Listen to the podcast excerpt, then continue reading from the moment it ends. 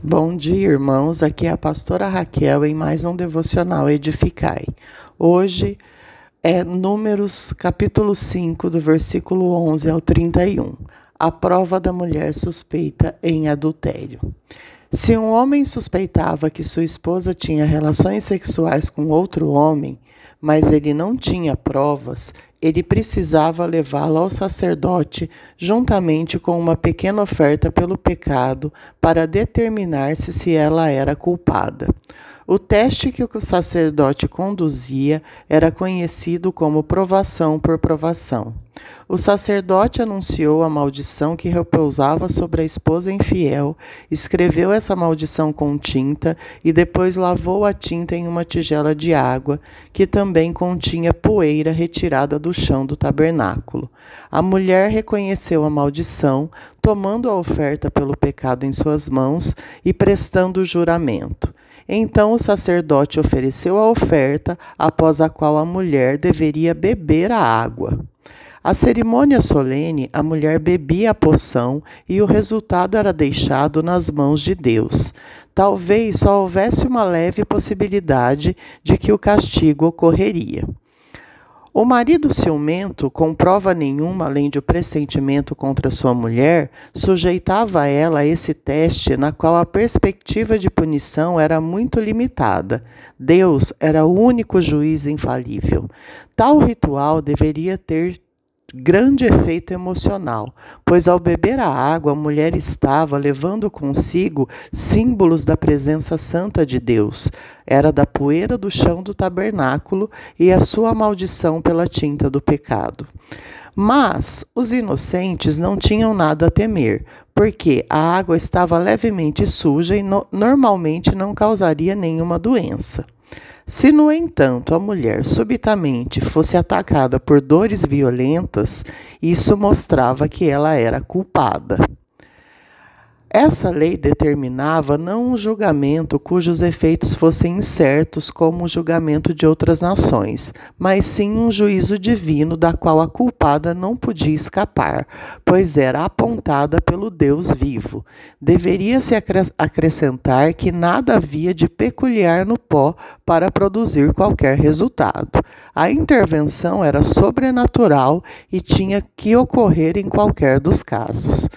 Por mais estranha que essa lei possa nos parecer, ela ajudava a criar um alto nível de pureza conjugal em Israel. Se um homem cometer adultério com a mulher de outro homem, com a mulher do seu próximo, tanto o adultério quanto a adúltera terão que ser executados, em Levíticos 20, 10.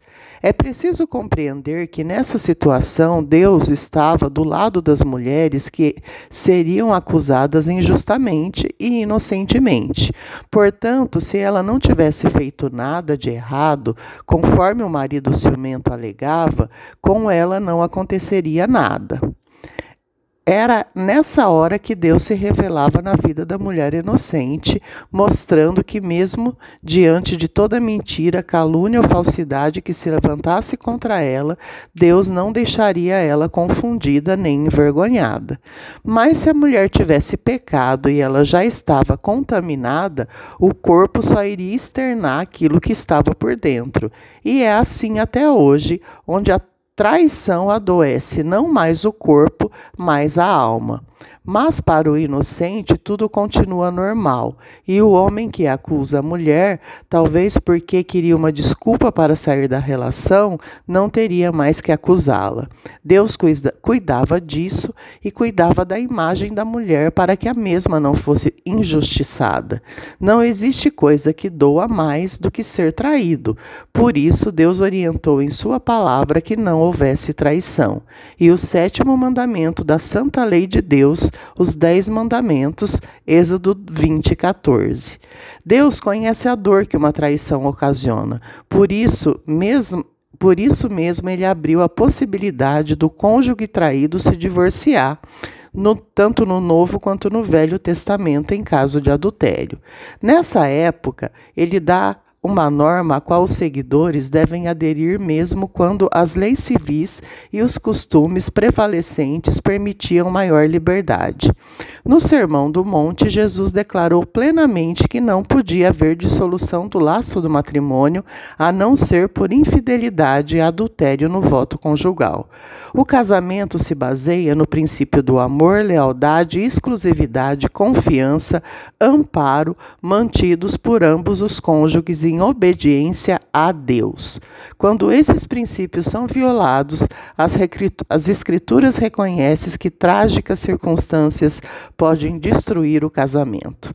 E ainda hoje é pecado, no entanto, e quem morre sem arrependimento por esse ato não herdará o reino do céu e ficará de fora os cães, feiticeiros, adúlteros, homicidas, idólatras e todos que amam e praticam a justiça. Isso dito em Apocalipse 15, 22, 15.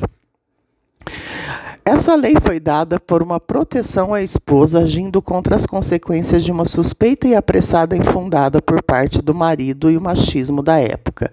É comum ver pessoas criticando esse versículo e tratando taxando a Bíblia de misógina e machista. É sempre preciso entender o quanto é absurdo descontextualizar algo só para defender a ignorância. Não faça descontextualizações de textos para defender o ego de quem usa pretexto para incluir contextos. A Bíblia é um livro e todo livro tem começo, meio e fim. A Bíblia não é feita de versículos isolados. Texto fora de contexto vira pretexto. O tolo sempre vai generalizar. O tolo generaliza tudo porque lhe falta argumentos para defender o que ele acredita, sem ofender o outro. Em toda classe há extremismo. Há pessoas de bem defendendo causas nobres, há vândalos se aproveitando de toda e qualquer situação para manchar a imagem que realmente importa em cada ação. Por não conseguir fazer distinção, o tolo, generaliza tudo aquilo que não compreende como partes de um sistema. Quer reconhecer o tolo? Ele generaliza sua experiência como pontos de referência. Agora, quanto às mulheres, as mulheres devemos sim ter sororidades, mas antes de tudo devemos ter respeito com a fé e a escolha religiosa de cada uma, e isso também é empatia. E é feio descontextualizar a Bíblia, taxando a mesma de misógina e machista, só para menosprezar mulheres que têm fé e que estudam o Evangelho e que são felizes pela mensagem que a Bíblia lhe passa. Sororidade é a união e aliança entre mulheres baseado na empatia, companheirismo em busca de alcançar objetivos comuns. Quer criticar a Bíblia sem ter estudado ela é a mesma coisa que chegar em um hospital e querer ensinar o médico a fazer cirurgia. Quem estudou foi ele, não você. Não sejamos nécios, antes busquemos conhecimento. Tenha um ótimo dia em nome de Jesus.